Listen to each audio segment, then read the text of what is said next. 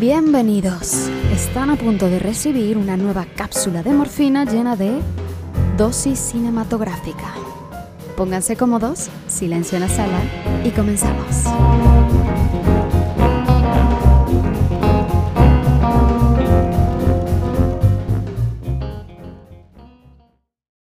Soy Fernanda Valencia con una dosis recargada de morfina cinematográfica.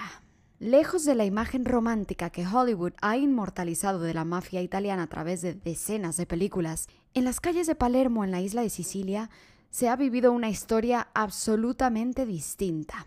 Una tragedia brutal opuesta al glamour de aquellos trajes elegantes, cabellos engominados y gesticulaciones exageradas que en ocasiones se han quedado en meros estereotipos.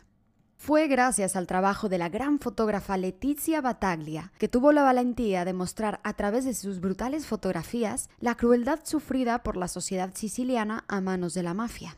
El documental Shooting the Mafia, la fotógrafa de la mafia, nos muestra a la gran Letizia Battaglia.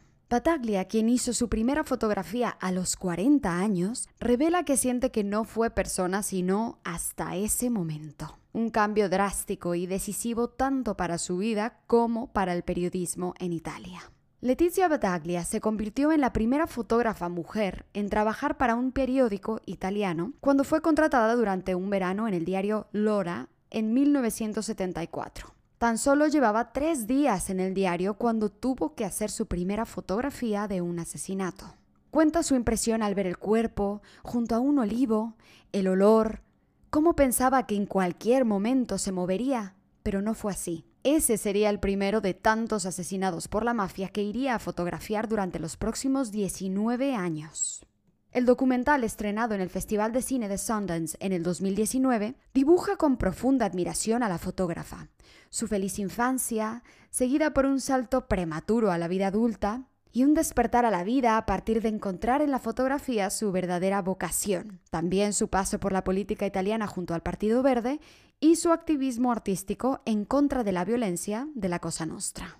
Shooting the Mafia de la directora británica Kim Longinotto y con el apoyo de la productora de la aclamada cineasta Laura Poitras, intercala imágenes de archivo con las impactantes fotografías en blanco y negro de Battaglia hace un repaso del famoso Maxi Proceso de Palermo, en el que fueron condenados más de 300 capos de la mafia, los asesinatos de los abogados que lograron las condenas, el miedo que la sociedad siciliana experimentó durante los años de plomo de la mafia, todo desde el punto de vista de la fotógrafa y el impacto que estos sucesos tuvieron en su vida y su carrera.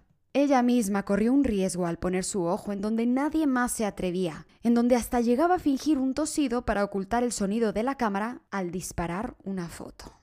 Leticia Battaglia, haciendo honor a su apellido bélico, ha luchado en contra de la violencia a través de las fotos que hizo, pero el documental presta atención también a aquellas que dejó pasar porque el dolor era tal que no se atrevió a apuntar su lente. Esas fotografías que aún a día de hoy a sus 84 años, se lamenta por no haber podido hacer.